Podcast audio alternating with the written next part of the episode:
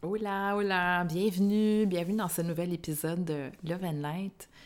Aujourd'hui, j'ai envie de, de, répondre à une question qui m'a été posée récemment et euh, aussi pour vous ouvrir peut-être euh, des nouvelles possibilités par rapport au développement spirituel. Et cette question-là, c'est est-ce que le développement spirituel et personnel, ça doit être deep tout le temps?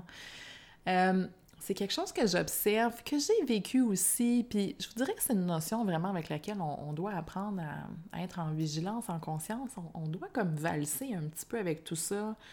Cette idée-là que euh, le développement personnel spirituel, c'est souffrant et que ça nous amène vraiment dans, dans des profondeurs, dans des noirceurs.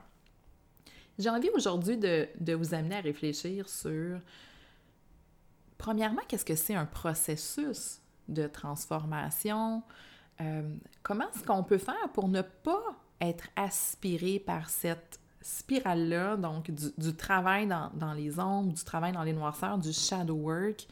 Comment est-ce qu'on fait pour ne pas être aspiré là-dedans, pour maintenir hein, un certain équilibre finalement dans, notre cheminement, euh, de pas toujours être dans des émotions, des fréquences qui sont négatives? Puis j'ai envie d'ouvrir aussi la possibilité d'explorer la joie comme étant un, puissant vecteur de transformation personnelle, d'évolution spirituelle. Euh, c'est comme si souvent, j'amène cette, idée-là parce qu'on se sent souvent comme pris un petit peu entre les deux, c'est-à-dire, euh, on se demande si on doit comme rester dans les noirceurs, si on doit souffrir pour évoluer. Puis là, en même temps, ben, on, se sent un peu euh, euh, peut-être coupable parce que là, on nous a dit dans la manifestation que si on est dans des vibrations négatives, on va attirer le négatif. Euh, puis là, on se demande si on a le droit d'être heureux puis d'être joyeux parce que ce qu'on est en train de faire de l'évitement puis du bypass, si on est euh, trop dans la joie, ce qui fait que des fois, on sait comme plus trop sur quel pied danser avec cette idée-là, on sait plus trop quoi faire. soit qu'on est aspiré dans les noirceurs, soit qu'on et qu'on culpabilise parce qu'on reste dans une fréquence négative, euh, soit qu'on on est comme trop joyeux, puis on se dit, ben, je dois être en train d'éviter finalement le travail personnel que j'ai à faire. Donc, euh, tout ça nous amène énormément de confusion. Puis j'avais envie d'aller un petit peu plus en, profondeur aujourd'hui avec vous sur, sur ce sujet-là pour euh, vous permettre de mieux comprendre le processus de transformation, d'éviter les pièges aussi hein, dans lesquels on peut tomber là-dedans, puis de vous permettre d'évoluer euh, d'une manière saine, je vous dirais, là-dedans. Parce que c'est pas vrai qu'on doit souffrir euh, tout le temps et c'est pas vrai non plus qu'il faut éviter les inconforts. Donc, c'est d'essayer de trouver finalement le juste milieu dans ce grand processus-là. Donc, d'abord et avant tout, Rappelons-nous qu'est-ce que c'est qu'un processus de transformation. Un processus de transformation, finalement, c'est euh, quand tu prends conscience dans ta vie qu'il y a quelque chose que tu souhaites changer. Donc, peut-être que c'est une insatisfaction personnelle, un sentiment intérieur, un ressenti. Peut-être que c'est des circonstances euh, extérieures, donc ta vie, tes relations, ton emploi, etc. Donc là, on a comme une insatisfaction qui vient s'installer. On a le désir de changer. Rappelons-nous que on est créateur de notre vie à tout moment. On crée notre réalité à partir de nos programmations. Tout ce qui fait partie de notre boîte comme étant vrai, tout ce qu'on a appris, acquis pour nous permettre d'être aimé, accepté, en sécurité, valider les autres, tout ce qui a été formaté comme étant vrai, comme étant une solution qui nous permet d'être en sécurité, crée nos programmations et nos programmations vont faire en sorte qu'on va toujours créer la même réalité si on ne prend pas conscience de ce qui s'y trouve et de ce qui s'y cache. Donc, quand on est insatisfait, la première des choses, c'est de se dire, ben, je suis insatisfait, mais il faut que je comprenne ma part de responsabilité là-dedans parce que en réalité, c'est moi qui ai créé cette chose-là, cette situation-là, ce feeling-là. C'est moi qui le crée. Maintenant, si je veux le changer, je dois me créer des nouvelles programmations. Je dois changer ma réalité.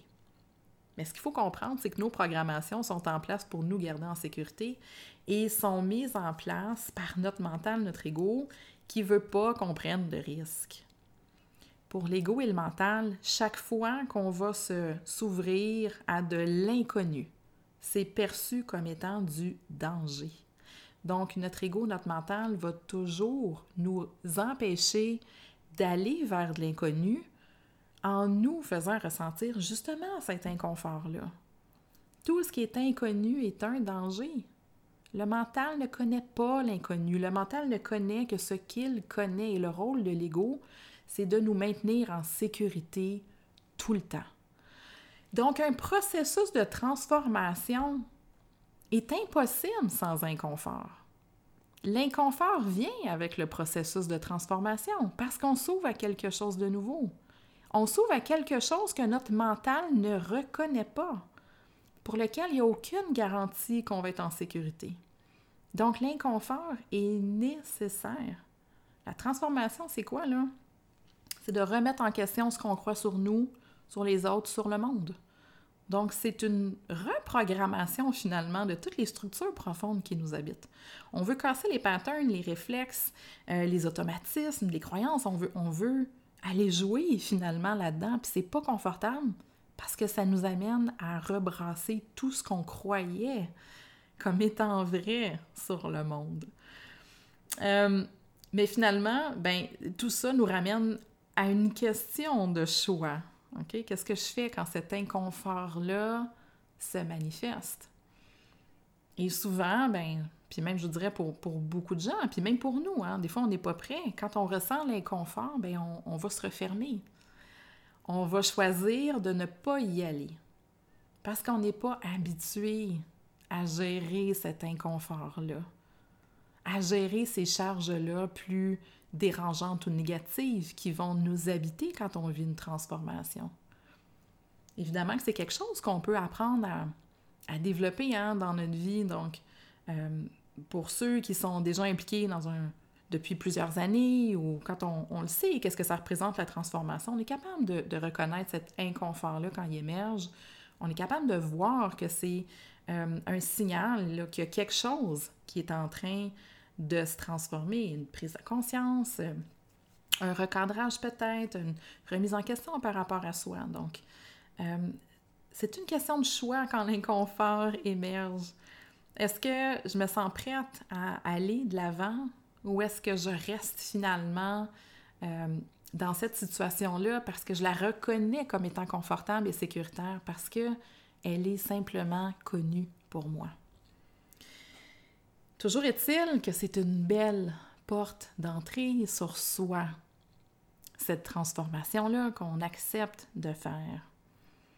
Et ce que j'observe souvent, euh, la question qui revient souvent, c'est on dirait que j'arrête pas d'être dans des prises de conscience. Euh, je trouve ça lourd.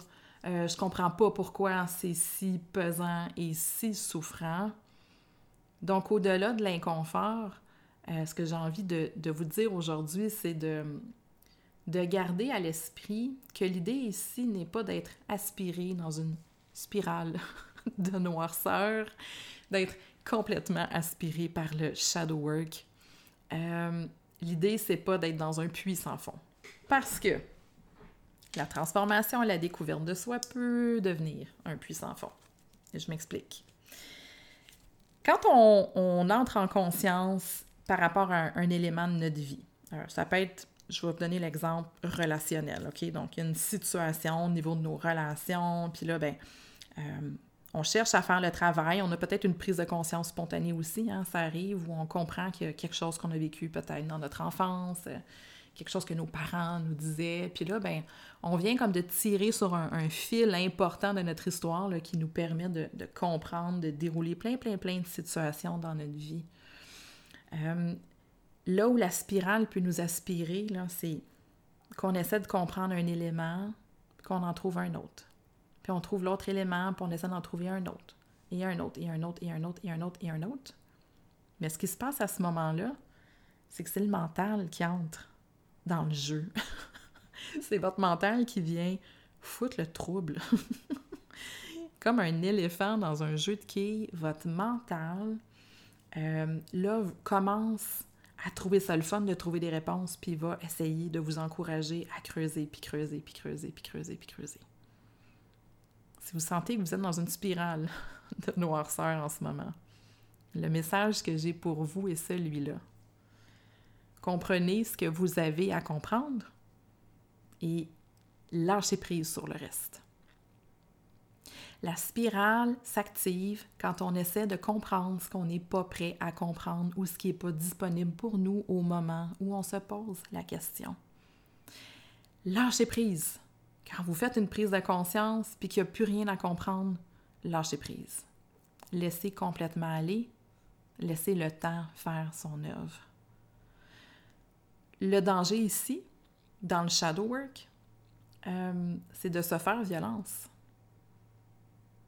et d'être dans cette idée-là que parce qu'on a ouvert une porte hein, sur un élément qu'on a à travailler sur nous, là, on est comme vraiment dans cette idée-là qu'on est vraiment imparfait, qu'on est plein de bébites, puis qu'on a beaucoup, beaucoup, beaucoup de choses à régler. Et ça, c'est très judéo-chrétien comme croyance. Ça, là, c'est repentez-vous, pauvres pécheurs. OK? Vous êtes impurs. Lavez-vous de vos péchés. Quand on a mis quelque chose en conscience, quand on a fait une partie de travail, puis qu'il n'y a plus rien à comprendre, on lâche prise. C'est parfait comme ça. Laissez le temps faire les choses. Vous avez fait une prise de conscience? Permettez-la de s'intégrer, de la vivre, pas juste au niveau conscient, au niveau de votre esprit. Permettez-vous de la vivre dans votre corps, dans votre énergie? Permettez-vous de ressentir profondément qu'est-ce que cette prise de conscience-là vous apporte? Permettez-vous de respirer peut-être dans cet inconfort-là pour que ça puisse circuler? Il y a un autre principe, euh, j'ai parlé de ne pas se faire violence, hein, c'est Ahimsa. Ahimsa en yoga, c'est la non-violence. Et c'est un concept qui commence d'ailleurs par soi. L'autre principe que j'ai envie d'apporter ici s'appelle aparigraha. Et aparigraha veut dire de ne pas convoiter l'inutile. Donc, permettez-vous d'être en paix par rapport aux prises de conscience que vous faites, mais cherchez pas à creuser un trou, euh, à vous lancer dans une, quête quand vous sentez que c'est... Il n'y a rien à aller chercher pour vous dans ce moment-là. Elle est là, la spirale, euh, la spirale de, de la noirceur. Et l'autre invitation que j'ai envie de vous faire aujourd'hui, c'est d'utiliser la joie comme puissant vecteur de transformation et d'évolution spirituelle. Donc, on a dit, le processus est inconfortable. Soyez en vigilance quand vous faites votre processus pour ne pas euh, aller au-delà de ce que vous êtes capable d'intégrer. Restez dans une approche non violente avec vous pour vous permettre de trouver votre équilibre enlevez-vous de la tête l'idée que vous êtes euh, imparfait, que vous êtes plein de péchés, que vous avez énormément de travail à faire sur vous. Oui, il y a toujours du travail à faire, mais n'apportez pas un jugement sur vous par rapport à ça. Et permettez-vous aussi de vivre votre processus de transformation en utilisant la joie. La joie, qu'est-ce que c'est? Je la distingue du plaisir. Le plaisir est quelque chose de très éphémère. Par exemple, euh, manger du chocolat. Euh, serrer un enfant dans ses bras. C'est quelque chose qui est très éphémère. C'est comme sur le coup, là, on, va, ressentir un, plaisir. Une joie est une vibration profonde qui va vibrer de l'intérieur. Et la joie, j'aime bien la décrire comme, euh, c'est comme une espèce de, de scrubbing bubble intérieur. C'est comme un, puissant agent nettoyant. Parce que quand cette vibration-là monte à l'intérieur de nous, c'est la force de vie qui circule.